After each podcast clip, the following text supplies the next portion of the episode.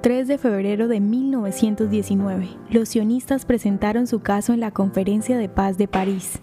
Delegación sionista, encabezada por Shamin Wisman, presentó la propuesta de una patria judía en Palestina a la Conferencia de Paz de París tras la finalización de la Primera Guerra Mundial.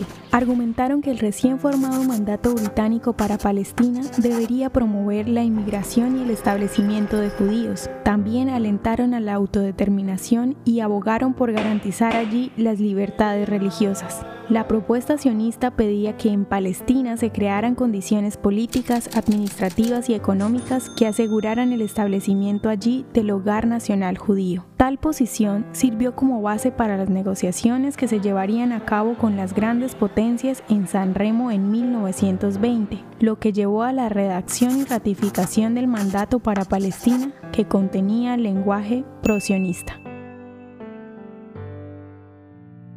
¿Te gustaría recibir estos audios en tu WhatsApp?